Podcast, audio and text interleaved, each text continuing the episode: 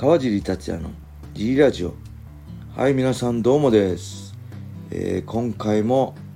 えー一人で収録しております。家のリビングで一人。もうねもうすぐ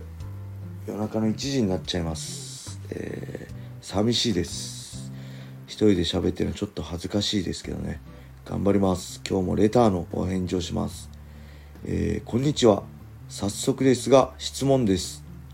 私はとても目が悪く眼鏡を外すと全てがぼやけ本などは文字通り目の前まで近づかないと読めないほどです。柔道や柔術を少したしなむのですが組み合う競技の性質上相手が至近距離にいるのでその際にはあまり目の悪さは不利にならないのですが不利に感じないのですが中距離の中長距離の攻防がある総合や打撃系の格闘技の場合はどうなのでしょうか？よくディフェンスが上手い選手に対して目がいいと言いますよね。必ずしも視力のことだけを言っているのではないと思いますが格闘技と目かっこ視力の良さの重要性について教えていただけませんでしょうか？はいありがとうございます。目ね僕も目悪いんですよ。でね専門的なことはちょっとわかんないんであの僕の体感した感覚をお話ししたいと思います。まずね僕もこあの目悪くてコンタクトなんですよね。しかもね僕もめちゃくちゃ悪いんですよ。目の前まで近づかないと読めないです、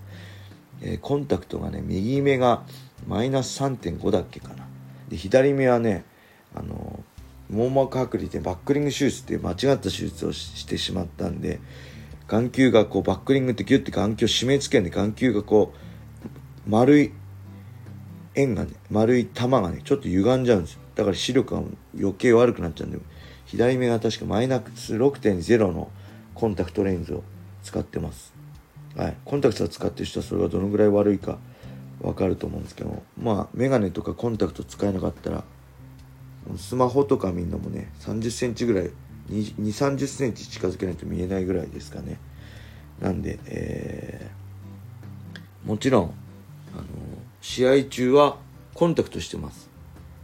USC の時もそうですね。ソフトコンタクトハードはね危ないんでソフトコンタクトをして今まで、えー試合してました。ただこれねほとほぼ外れます。練習中も全部そうなんですけどほぼ外れます。で意外と外れるのがねパンチだと思いきや意外とタックルテイクダウン行った時にこう目が相手の腰あお腹脇腹とかに擦れたりして外れたりすることが多いような気がします。なんで練習中ね命名スパイやってる時練習中ヘッドギアしてるんであれですけど試合の時はねほぼ外れますね。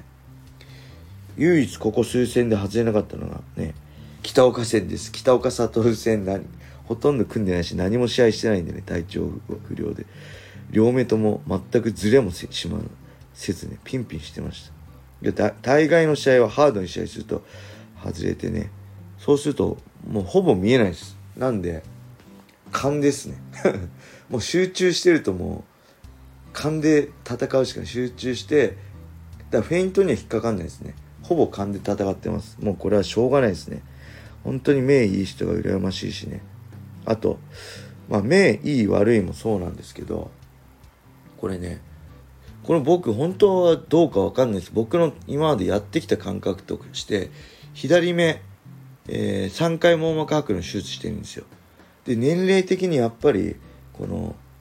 年齢的にね筋肉も落ちないしね。まあ心肺機能もトレーニングしてれば落ちないんですよ。けどやっぱ瞬発力瞬発力だったりこの目の動体視力っていうんですか目の判断力目を目で見て脳でそれを指令出して体を動かすっていうその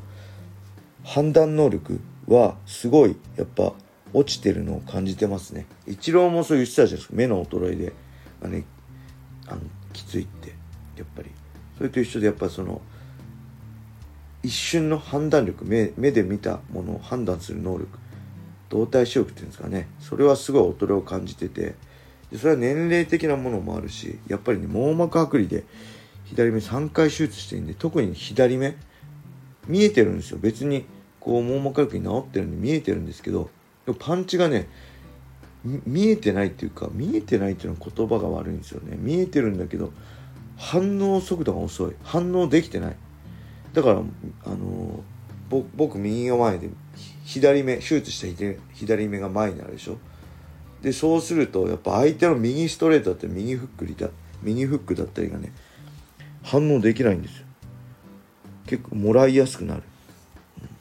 あともう一つ自分で相手のジャブとかね右に合わせての右クロスとか右のカウンター得意だったんですよ僕。エディ・アルバレス戦とかね結構。まあメレンデス1回目のメレンデス2006年のプライド男祭りのメレンデス戦もそうだけど。結構それでね当てたりダウン奪ったりしてるんですよ。いつからかやっぱ網膜剥離の手術してからなのか、まあ、年齢的なことなのか分かんないですけどその右クロスがね当てらんなくなりましたね。なんかねやっぱそのカウンターがなかなかこうずれるっていうかうまくタイミングが合わなくなってきたっていうかそれはちょっと数年前ぐらいから感じてました。それが、うん、視力は関係ないのか分かんないですけどやっぱ動体視力というか反応速度のその衰えはそういうのでも感じてるし。なんで左目がそうやって反応できないんで逆にサウスポーになるとその左目が後ろに来るじゃないですか。右目が前に来て左目が後ろに来るんでそうするとまだねこう相手の右のパンチ自分の左側に来るパンチまだ見えるんですけどオーソドックスになっちゃうとやっぱり左目が左側が前にあるんで相手の右のパンチが反応しにくいなっていうのはすごい感じてます。昔は右に右合わせるのとか本当に得意でね。結構それ練習でもやってたんですけど練習でもやっぱりなかなかそのタイミングが合わなくなってきたなっていうのは感じてますね。だそういうのも含めてもうここ数世はもう組に徹して組んじゃえばこの人も言ってるように目の、ね、コンタクトずれたのも関係ないしその目の反応速度とかもね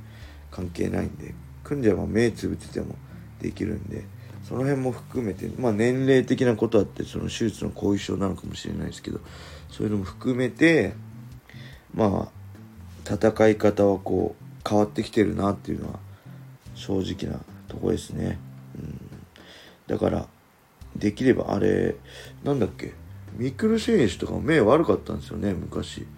なんかで見たけどあれ手術したのかな。意外とレーシックとかねしてる人多いんですよね。確か大沢健二さんアメバー TV のね解説で活躍してる大沢さんなんかもレーシックしてたような